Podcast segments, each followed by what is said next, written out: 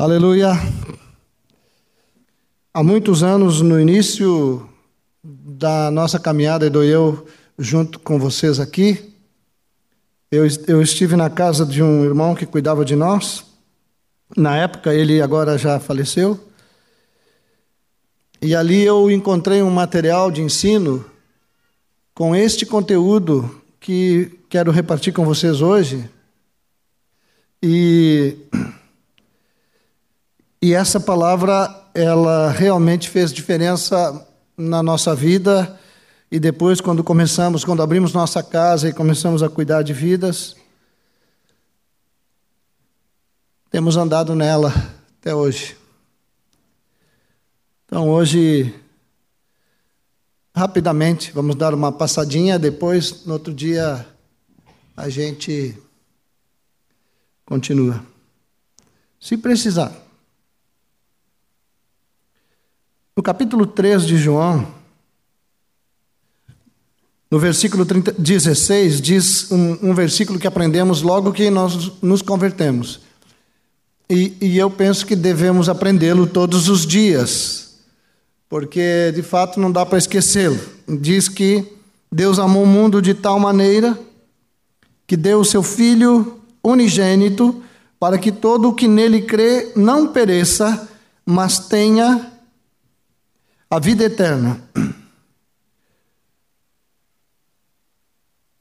Fica muito claro aqui porque aqueles que não creem no Senhor Jesus vão perecer. Não há espaço para os incrédulos. A primeira, o primeiro tropeço de incredulidade foi no jardim e gerou o que gerou, né? Agora que Jesus veio, a palavra é crer. Nós vamos abordar cinco pontos, e eu não gosto de mencionar isso porque é muito tradicional, né? Assim, um primeiro ponto, segundo ponto, terceiro ponto, parece que estamos costurando, mas não. É, são cinco aspectos do propósito de Deus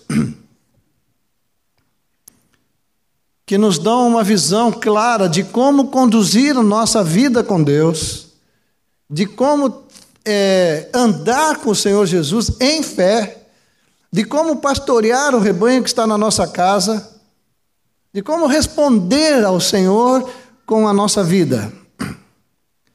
A primeira coisa que aprendi naquela época, e depois por muitos anos temos ensinado isso, e eu, eu queria pedir que a Ruth coloque ali a frase.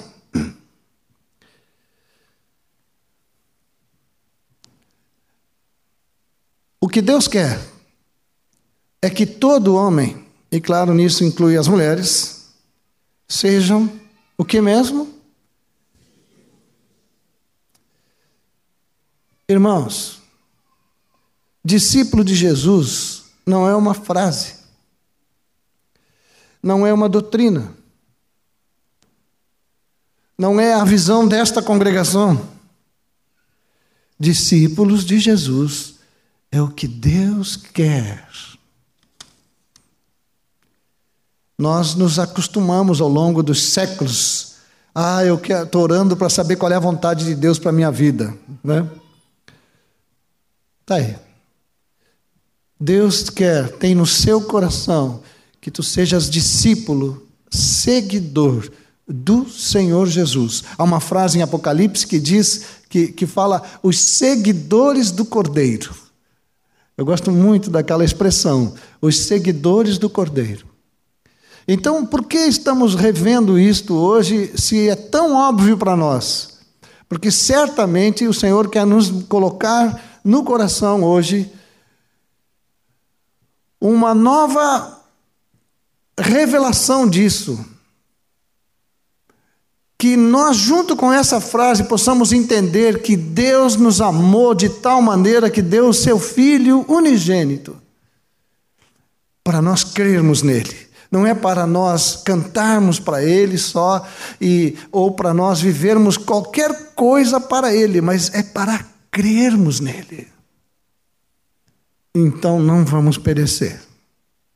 O discípulo é exatamente esta pessoa que crê no Senhor Jesus. No capítulo 5 de Romanos, diz que no versículo 8 diz que Deus prova o seu próprio amor para conosco. Se vocês querem uma prova do amor de Deus para a vida de vocês, ela já está no fato de ter dado o filho. Não peçam mais nada além do filho, que ele seja suficiente para cada um de nós. Amém, queridos? Completamente, totalmente, ele é suficiente. Deus prova seu próprio amor para conosco pelo fato de ter Cristo morrido por nós, sendo nós ainda pecadores. Agora olhem só. Logo, muito mais agora, sendo justificados pelo seu sangue, seremos por ele salvos da ira. A ira de Deus não se encontra na pessoa do Senhor Jesus. Então, para ser salvo da ira, é bom estar nele, porque nele não haverá ira de Deus contra ele. A, a ira de Deus vem contra todos aqueles que rejeitaram o seu filho. Nós nos acostumamos a medir ah, os incrédulos pela gravidade dos seus pecados. E agora estamos vivendo um tempo nesse Brasil aqui que está explodindo coisa para tudo que é lado.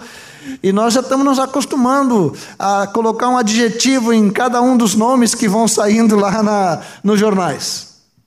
Mas quero dizer para vocês que o único problema deles é o mesmo de toda a humanidade: rejeitam Jesus. Todos os que creem no Senhor serão salvos da ira. Esses são os discípulos. Porque se nós, versículo 10, se nós, quando inimigos, fomos reconciliados com Deus mediante a morte do seu filho, muito mais estando já reconciliados, seremos salvos pela sua vida. Prestem atenção, porque a vida de Jesus vem habitar nos seus discípulos. Essa vida, essa vida é que é a esperança de Deus. Essa vida é que é a luz dos homens. A, a presença dele em nós é a luz dos homens. Ele é a luz. Mas é uma luz eterna, celestial, que não existia aqui, que veio dos céus e que habita em nós. O fato de nos chamarmos de discípulos do Senhor Jesus significa que nós somos o, o, o, santuário, a casa, o lugar onde a luz de Deus está depositada. As candeias que foram acesas por Ele com uma finalidade: serem colocadas em lugar alto para iluminar a todos que estiverem ao redor. Para mim, tem um texto que, faz, que dá uma definição completa do que é um discípulo, que está em Lucas 6, 47. Todo aquele que vem a mim, primeira coisa, vem a mim. Vem a quem mesmo? Vem a mim, diz o Senhor. E ouve as minhas palavras e as pratica. Eu vos mostrarei a quem é semelhante. É semelhante a um homem que, edificando uma casa, cavou, abriu profunda vala e lançou o alicerce sobre a rocha. E vindo a enchente, arrojou-se o rio contra aquela casa, e não a pôde abalar, por ter sido bem construída. A casa de Deus está sendo bem construída. O fundamento da casa de Deus é o Senhor Jesus. A rocha onde a tua vida e a minha estão sendo edificadas. Hoje vimos aqui essa mutualidade da semana nós estamos sendo edificados sobre Ele, sobre Ele, e nós precisamos ouvir a palavra dEle. Se somos discípulos de Jesus, temos que ouvir a palavra dEle. E nós precisamos confessar o nosso pecado, porque estamos ouvindo de tudo, e, e formando conceitos de tudo.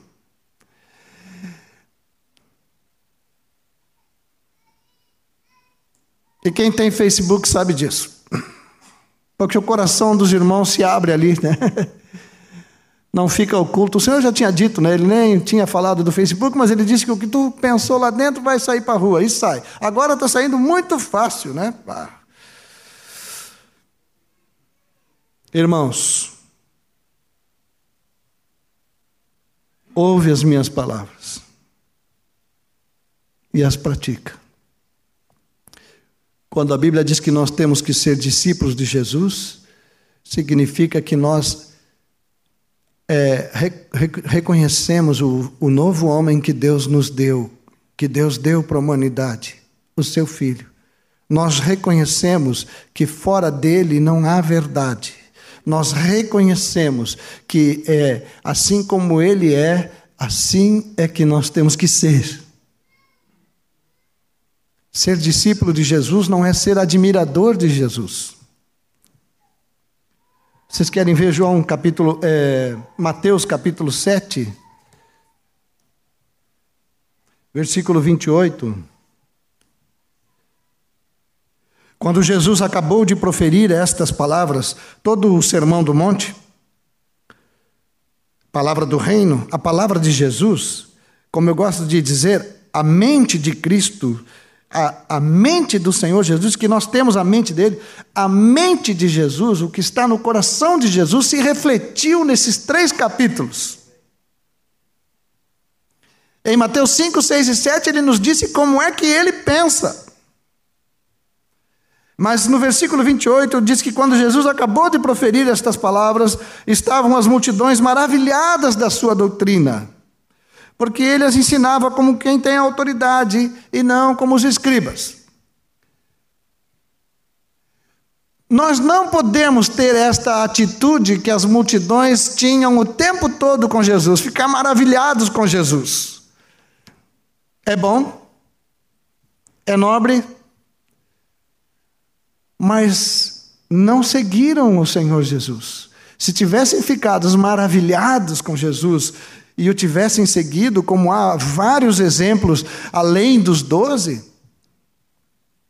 então nós hoje precisamos consultar o nosso coração para examinar a nossa relação com o Senhor Jesus. Ele é a verdade para nós ou ele é simplesmente alguém que vai nos salvar e vai nos levar para o céu? Ele é uma solução para alguns problemas que nós tínhamos e outros nós vamos ter que resolver sozinho, ou ele, ele é o, o Deus que veio para nos salvar ou ele é o Jesus que se prega em todas as igrejas? Nós precisamos considerar a atitude do nosso coração, se ela é como discípulos ou se ela é como uma multidão de gente que admira Jesus. Mateus 15,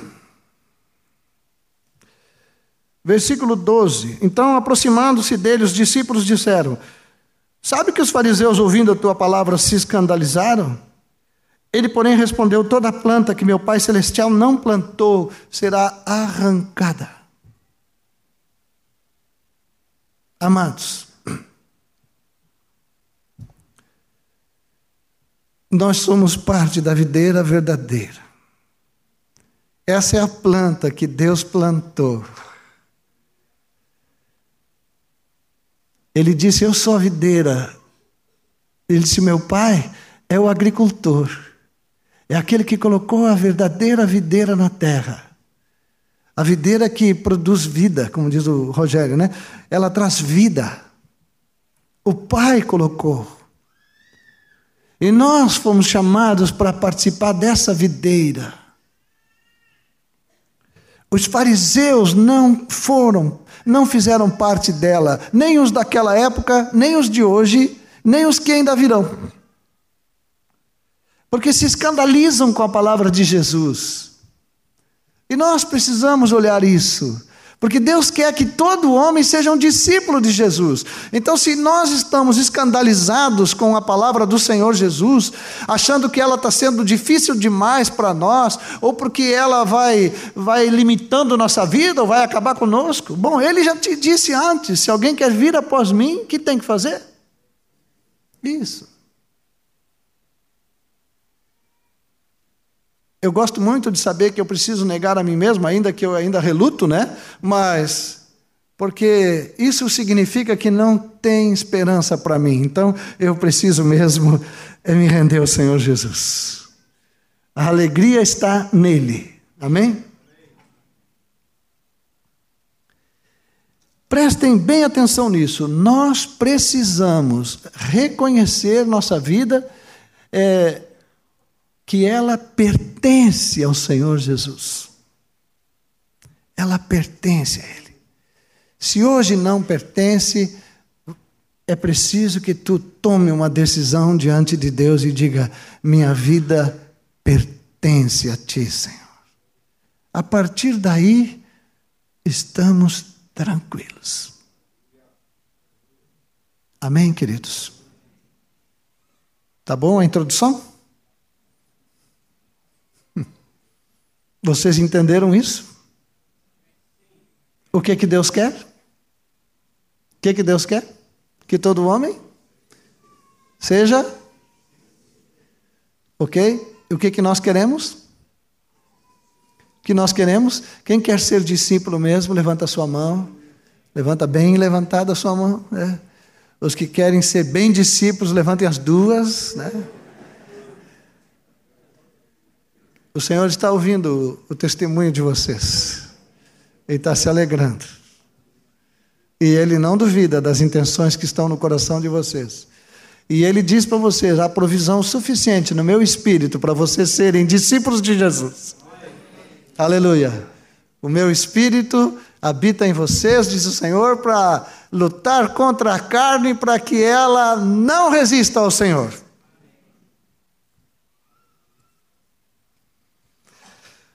Bueno, a segunda parte é que todo esse discípulo aí, que somos nós, precisa ser transformado à imagem de Jesus. É, quando eu vi essa frase pela primeira vez, Bah. É, foge a todo o contexto religioso que a gente está acostumado a viver. A Bíblia diz que o fato de sermos discípulos de Jesus não é que Deus nos colocou dentro eh, de uma de uma condição celestial que temos agora a carteirinha de discípulos. Não. O fato de decidirmos ser discípulos, e já decidimos, levantamos as mãos todos aqui, significa que vocês e eu estamos abrindo a porta do nosso coração, que ele não precisa bater tanto como ele bate lá no Apocalipse, que ele vai entrar e vai nos transformar a imagem de Jesus. Agora, por que, que ele quer nos transformar a imagem de Jesus? Hebreus 1, versículo 3. Bom, posso ler do 1 até o 3. Ele diz que, havendo Deus outrora falado muitas vezes, de muitas maneiras, aos pais pelos profetas, nestes últimos dias nos falou pelo Filho, a quem constituiu o herdeiro de todas as coisas, pelo qual fez também, também fez o universo. Agora, olha o que está aqui. Ele, Jesus, é o resplendor da glória, a expressão exata de Deus. Ele que sustenta todas as coisas pela palavra do seu poder. Deus quer nos transformar a imagem do seu filho, porque o seu filho é a imagem exata de Deus. Efésios 5:1 diz: "Sede, pois, imitadores de Deus, como filhos amados". Então, o que Deus quer é nós que somos seus filhos, sejamos igual ao filho que ele nos deu. Aí é que começa a caminhada. Aí é que a coisa começa a complicar. Para alguns, para outros não, porque alguns facilmente se rendem ao Senhor. Outros sentam na mesa para discutir com o Senhor o que é melhor para a sua vida. Mas aqueles que se entregam se enchem de alegria. Efésios capítulo 4, queria só ler uma coisa aqui para nós termos um olhar, um olhar novo aqui sobre um texto que já está muito bem batido entre nós. Efésios 4. Coisinha aqui, a Bíblia vai e desce, vai e desce. Efésios 4, 11 diz assim: Ele mesmo concedeu uns para apóstolos, outros para profetas, outros para evangelistas e outros para pastores e mestres, com vistas ao aperfeiçoamento dos santos para o desempenho do seu serviço, para a edificação do corpo de Cristo, até que todos cheguemos à unidade da fé, do pleno conhecimento do Filho de Deus, à perfeita varonilidade, à medida da estatura da plenitude de Cristo. É, nós, é, olhando isso aqui, nós pensamos que os apóstolos, profetas, toda essa turma aqui, tem como, como finalidade levar os santos a desempenharem o seu serviço.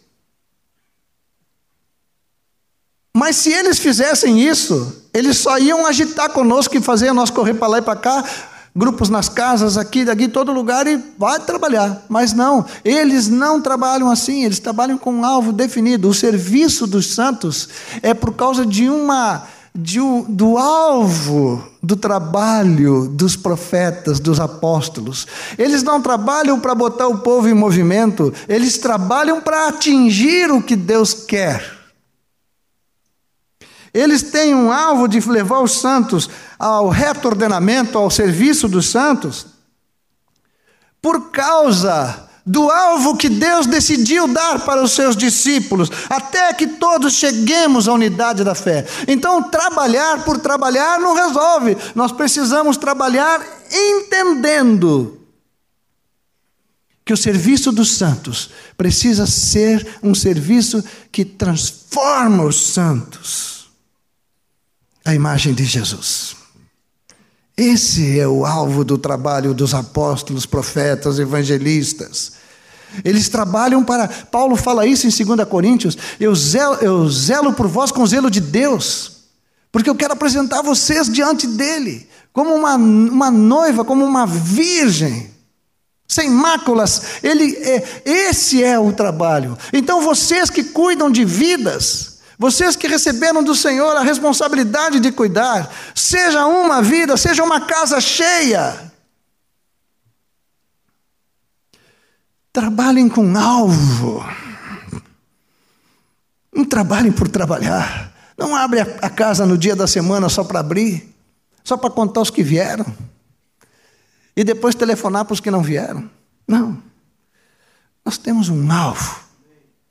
Até que todos cheguemos até que todos cheguemos, até que todos sejamos transformados, tenhamos a estatura do varão perfeito de Deus. Em Atos 2 diz que Jesus foi o varão aprovado por Deus. O nosso trabalho é levar todos nós à estatura do varão perfeito. Não é viver uma vida sem objetivo, simplesmente se guardando para não cair, Olha, nós temos que pensar nisso. Nós vivemos, às vezes, nos cuidando só para não cair, só para não cair em pecado, só para não ir para o inferno, só para não. Por favor, irmãos. Nós precisamos viver com um objetivo muito claro: que o Cristo seja tudo em nós. O, o varão aprovado de Deus. Deus quer que todos os seus discípulos sejam transformados à imagem de Jesus. Deus tem isso no coração. Deus não quer um Jesus meia-boca na vida da igreja, porque nós não somos um povo que olha para Jesus, nós somos o corpo de Jesus. É preciso ser transformado, é preciso ter a estatura de Jesus. O texto de Lucas 6,47, que já li antes, ele fala que esse homem que vem a Jesus, que ouve suas palavras e as pratica, é como um homem prudente, aquele que deixa, que cava uma profunda vala. Dá para deixar o Senhor fazer isso conosco? Dá para Ele cavar essa profunda vala? E não é para ficar procurando pecado escondido dentro de ti. Ele não está procurando pecado em ti, ele está procurando é por ti, ele tem que te tirar do caminho, para que Cristo venha para fora na tua vida. Ele quer chegar na rocha, e a rocha é Cristo. É nós que estamos atrapalhando. Esse viver que hoje vivemos na carne, nós Vivemos pela fé no Filho de Deus. Os discípulos, os discípulos que estão no coração de Deus, é um povo que quer ser transformado à imagem de Jesus. Quer. Limitado, com problema, toda hora aparece uma coisa nova, mas não importa, importa que ela apareça, né? E que o Senhor possa tocar em nós e nos transformar. Nos transformar. Vocês querem ser transformados à imagem de Jesus? Aleluia. Jesus disse para o Pai na oração: Eu não sou aqui do mundo. E disse que, como eles também, não são. Amém, queridos? Até que todos cheguemos. Vamos ler o 13 aí, 4,13. Vamos ler juntos. Até cheguemos unidade da fé e do pleno conhecimento do Filho de Deus, a perfeita varonilidade, a medida da estatura do varão perfeito. É. Bem, vamos continuar um pouquinho nisto ainda. Esse aqui é um ponto que eu vou demorar um pouquinho mais. Às vezes, no nosso cuidado com os discípulos, é, é, eu me sinto assim, não, tomara que seja só eu, e os que caminham conosco aí, cuidou e comigo, então fiquem sabendo às vezes como é que eu me sinto. Parece que nós estamos em constante manutenção, sabe? Estamos sempre procurando manter a turma de pé. Estamos sempre. Eu não estou dizendo que com eles é assim, mas, a, mas a, a, a impressão que dá que o discipulado nosso é, perde um pouco do alvo. O alvo é ser transformados à imagem de Jesus, não é manter o sujeito de pé, irmãos. Nós não somos uma vida em manutenção. Deus não, não, Deus não está fazendo ajustes no Adão. Ele matou com Adão, irmãos. Ele acabou com Adão. E nós ficamos apaixonados por aquele Adão e aquela árvore, e aquela cobra e aquilo tudo lá. Então temos que toda hora chegar no Senhor para Ele dar uma apertadinha no parafuso, mas não tem parafuso para apertar. Se alguém está em Cristo, é uma nova criatura, é uma nova criação. As coisas antigas já passaram, tudo se fez novo. Então nós precisamos dar um grito de basta para a nossa vida, chega de, de, de ficar reparando. Nós precisamos ter alvo de vida e precisa ser o mesmo alvo de Deus, até que todos sejamos transformados na imagem de Jesus. Amém? É claro que temos que tomar a cruz. É claro que temos que negar a nós mesmos. Mas eu pergunto: existe alguma coisa que, que a preservar em nós? Quando fala tomar a cruz, dá aquela. Né? Mas eu sempre vejo que, gosto do texto de Hebreus que diz que Jesus suportou a cruz. Por causa hein? da alegria que lhe estava proposto. Vocês já pensaram nisso? Vocês já pensaram que, que tomar a cruz significa que tem uma alegria te esperando? Tem uma alegria. Tomar a cruz não é uma decisão de Deus para nos cravar com um preguinho o dia todo. Não. Tomar a cruz é porque Deus quer nos ajudar rapidamente a nos livrar de nós mesmos. Nós mesmos. Uma vez o Moisés perguntou para mim: tem algum problema, Moacir? Eu falei para ele: um. Eu sou o meu problema, eu não tenho outro problema. O que mais me atrapalha na minha vida sou eu. E Deus me deu a solução. Nega-te a ti mesmo, toma a tua cruz e siga-me. Amém? Há uma alegria nos esperando. Há uma alegria. Agora, quando fala ser transformado à imagem de Jesus,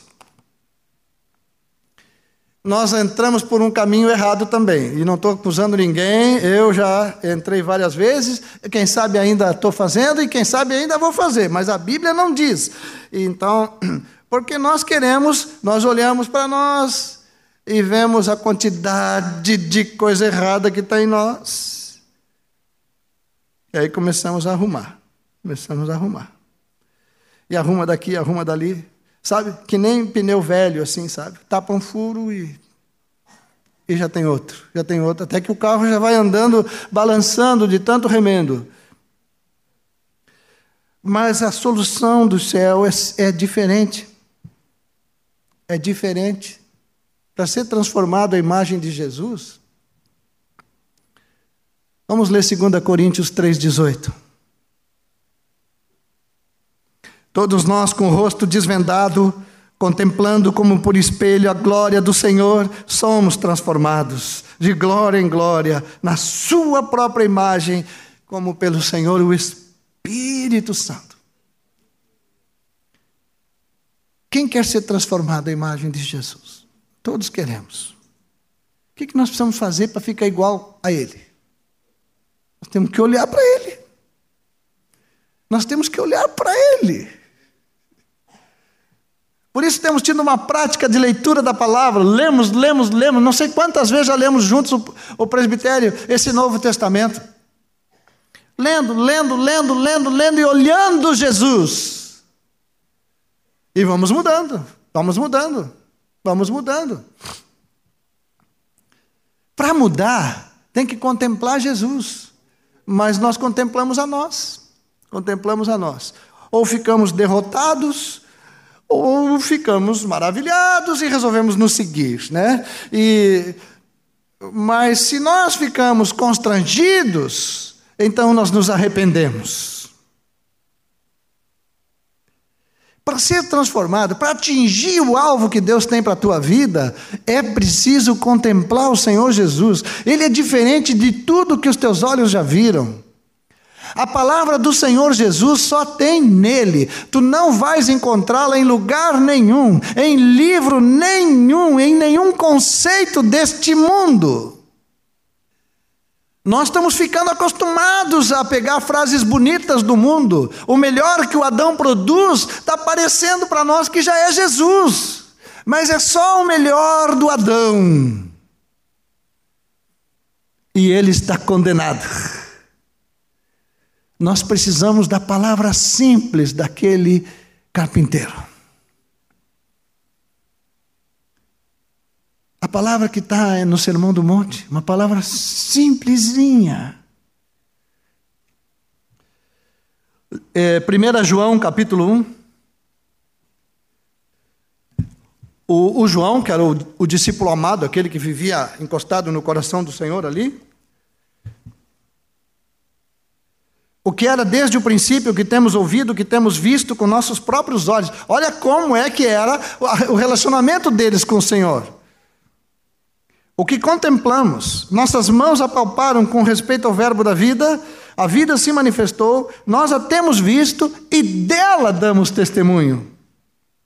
E vou anunciamos a vida eterna. Era isso que eles anunciavam. A vida, a própria vida, o próprio Deus, o próprio, o Senhor Jesus, eu sou a vida. A vida que estava com o Pai e que nos foi manifestada.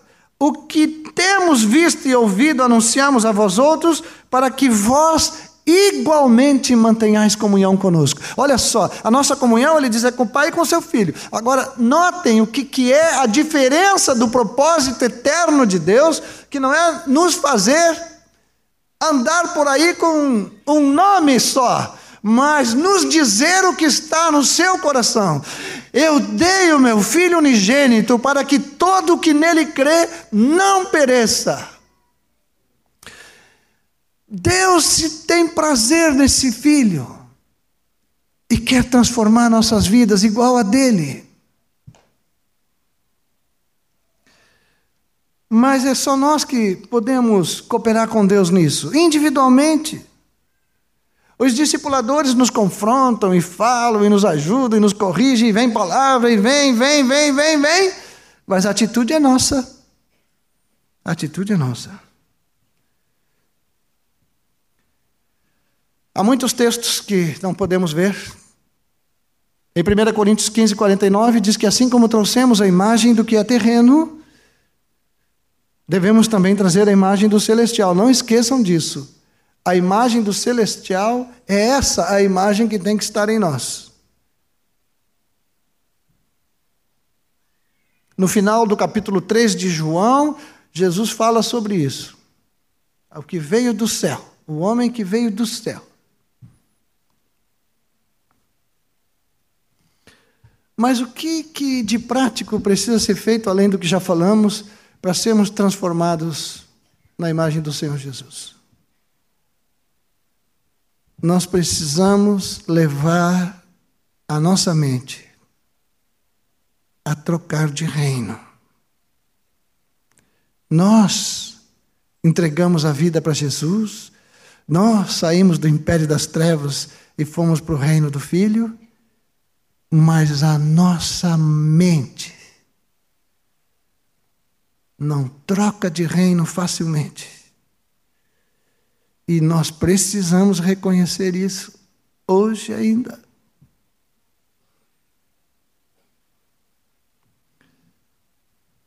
Eu até fiz uma frase, a conversão da mente. Parece que é separada de nós, né? Não deveria.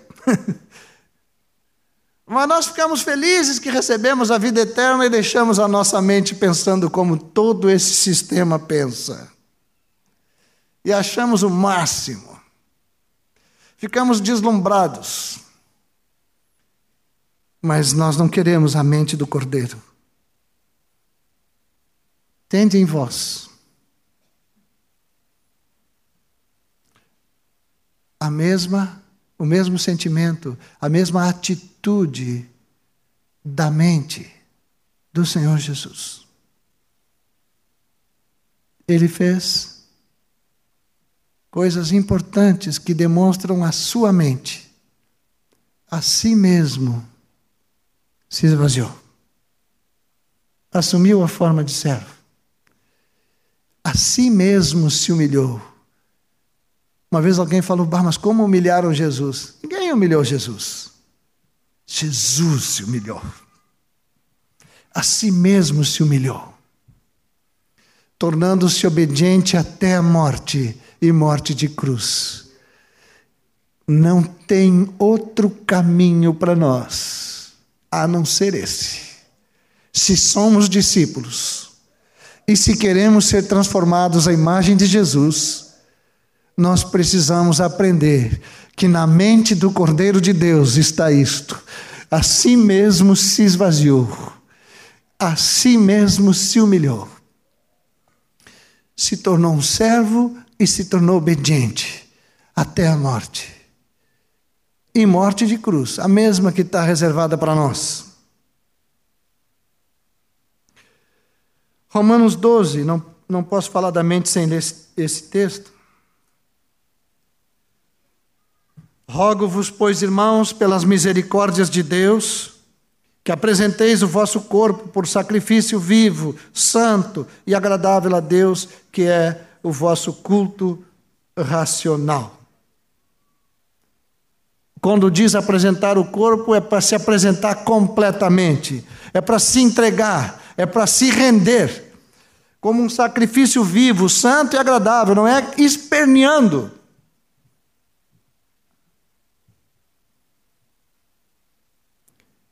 A mente renovada, ela se rende ao Senhor, ela se deixa conduzir. O chão vai se abrindo, o sujeito vai ficando sem nada. Glória a Deus, mas fica cheio da vida de Deus. A única vida que vai ser preservada em ti, meu irmão, é a vida do Senhor Jesus, a vida eterna. Essa vida que te leva para a glória, para que tu viva eternamente na vida eterna. Amém, queridos? Ele pensou bem, né? Pensou em tudo. Em Colossenses 3, mais um texto para lermos aqui. Nós estamos, na verdade, recordando coisas que já sabemos, mas nós estamos chegando no fim. E nós não podemos ser outra coisa a não ser discípulos de Jesus. Porque senão nós vamos ficar nessa vida tranquila. E nós temos uma vida muito tranquila em Cristo. Mas não dá para pensar que fora dele nós também estamos nele. Portanto, se fostes ressuscitados juntamente com Cristo, buscai as coisas lá do alto, onde Cristo vive, assentado à direita de Deus. Pensai nas coisas lá do alto. Por isso que eu digo, a mente tem que trocar de reino. Pensai nas coisas lá do alto, não nas que são aqui da terra. Porque morrestes. E a vossa vida está oculta juntamente com Cristo em Deus. Quando Cristo, que é a nossa vida, Viu o que ele diz, né? Quando Cristo, que é a nossa vida, é a nossa vida, se manifestar, o Samir disse que já está chegando aí, e nós cremos, então vocês todos também serão manifestados com Ele. Vai ser aquela festa, todo mundo se alegrando. Nós temos que nos preparar para essa alegria. Ele está voltando, Ele está voltando. Amém, queridos? Mas é preciso saber disso. Ele está voltando, irmãos. 1 Coríntios capítulo 2, versículo 14. O homem natural não aceita as coisas do Espírito de Deus, porque eles são loucura Agora percebam que nós aceitamos as coisas do homem natural. Nós precisamos nos arrepender disso. O homem natural não aceita as coisas do Espírito de Deus porque eles são loucura e não pode entendê-las porque elas se discernem espiritualmente. Não tem como entender. Agora, o homem espiritual julga todas as coisas. Ele mesmo não é julgado por ninguém, pois quem é que pode julgar? Quem conheceu a mente do Senhor?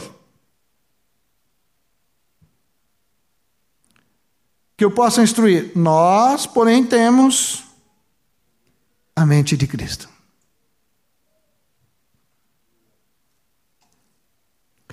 Efésios 4, 17.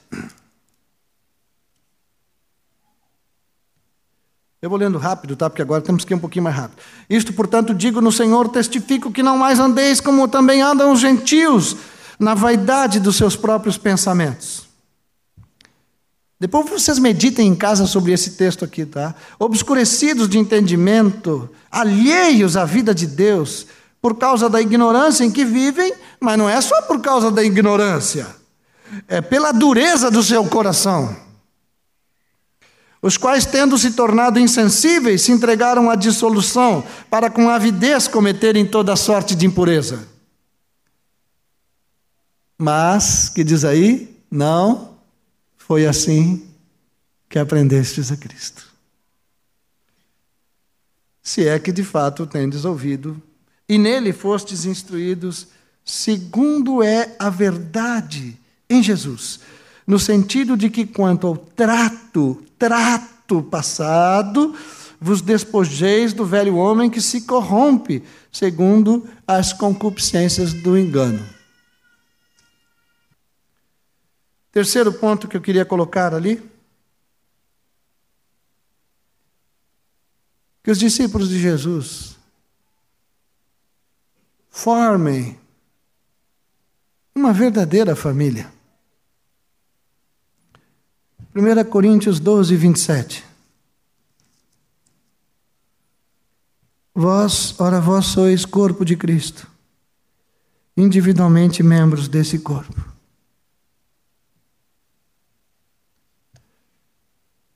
Irmãos, nós não somos pessoas comuns. Cada um de nós tem um nome aí que foi dado pelos nossos pais. Mas agora não somos mais. Nós somos membros do corpo. Nós estamos inseridos no corpo. Nós fazemos parte do corpo. Nós vivemos ali. E não é fácil, né? Mas como disse um sábio, que os bichinhos na arca reclamavam do cheiro lá dentro e o Noé só dizia: Vocês querem ir lá fora? hein? É. Alguém quer ir lá para fora? né?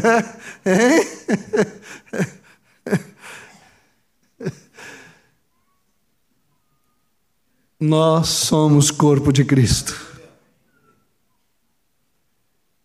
membros desse corpo. Então nós temos que nos ajudar, nos exortar, nos animar, no tempo que se chama hoje, para que nenhum de nós caia no engano do pecado. Nos ajudar no, na, na caminhada de cada um ser transformado igual a Jesus, então nós nos ajudamos. Nós nos ajudamos dizendo, irmão, não é por aí, porque Jesus não é assim, não fez assim, não falou isso, nunca fez, e nós vamos nos ajudando a todos caminharem em direção a Jesus. Eu gosto de um versículo que está lá em Isaías 61. No versículo 9 diz assim: A sua posteridade será conhecida entre as nações, a posteridade dos sacerdotes de Deus. Os seus descendentes no meio dos povos, todos quantos os virem, os reconhecerão como família bendita do Senhor. Olha, todos quantos nos virem, precisam reconhecer que somos a família bendita do Senhor. Amém, amados? Lá em Seberi, uma vez eu fui no banheiro público da praça e quando eu saí do banheiro, um senhor que faz a limpeza do banheiro é, como todo o pessoal de interior, assim, de cidade pequena, perguntou para mim, me olhou, não me conheceu e disse assim: Que família o senhor é? é, é bem a pergunta do interior, assim, né? Que família o senhor é? Aí eu disse assim: Eu sou da família de Deus, o senhor conhece meu pai?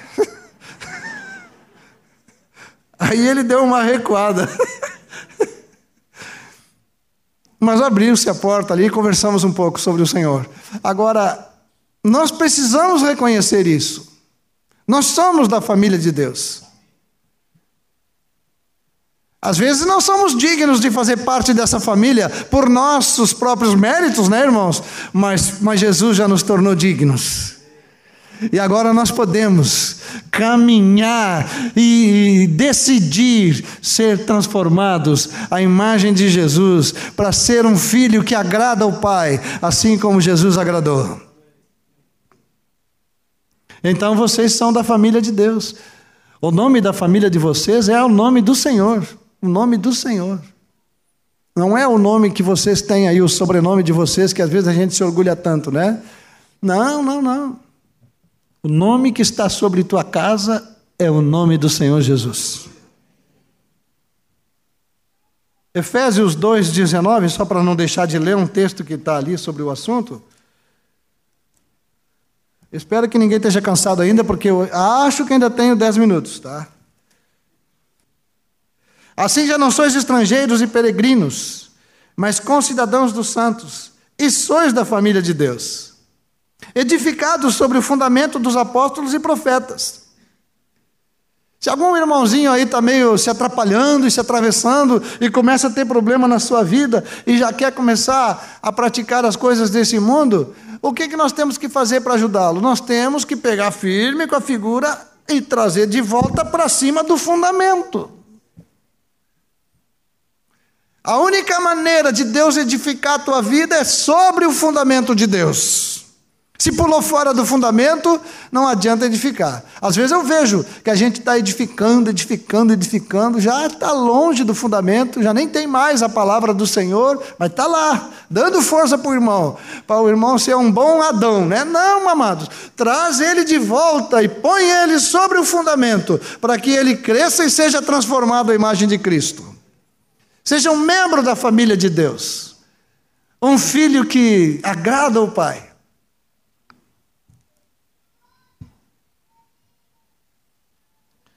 Ah, vamos deixar de lado os textos que estão ali. Mateus 5.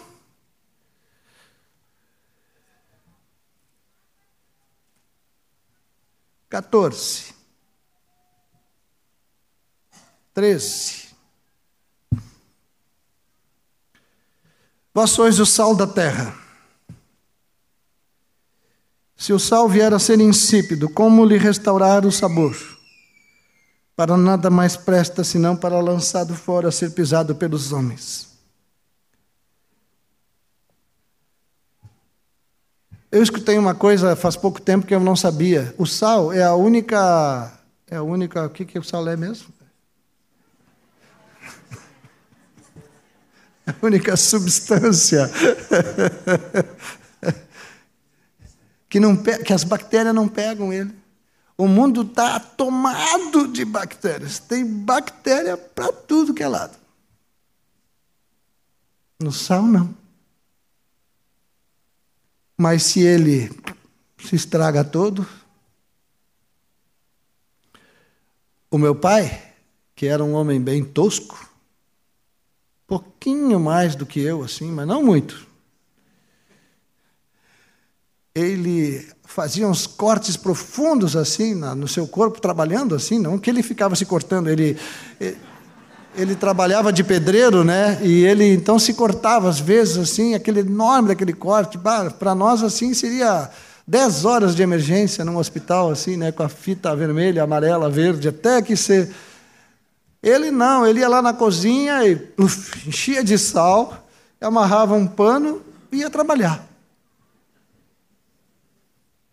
E vocês acham que tinha infecção ali?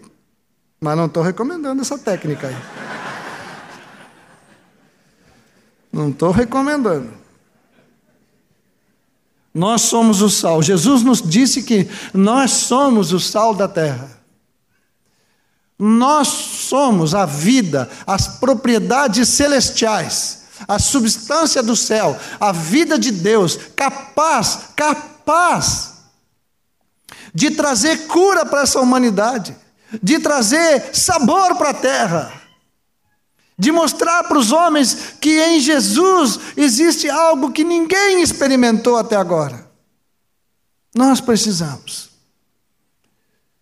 Nós somos o sal da terra. E não podemos perder o sabor. Porque não serve para mais nada.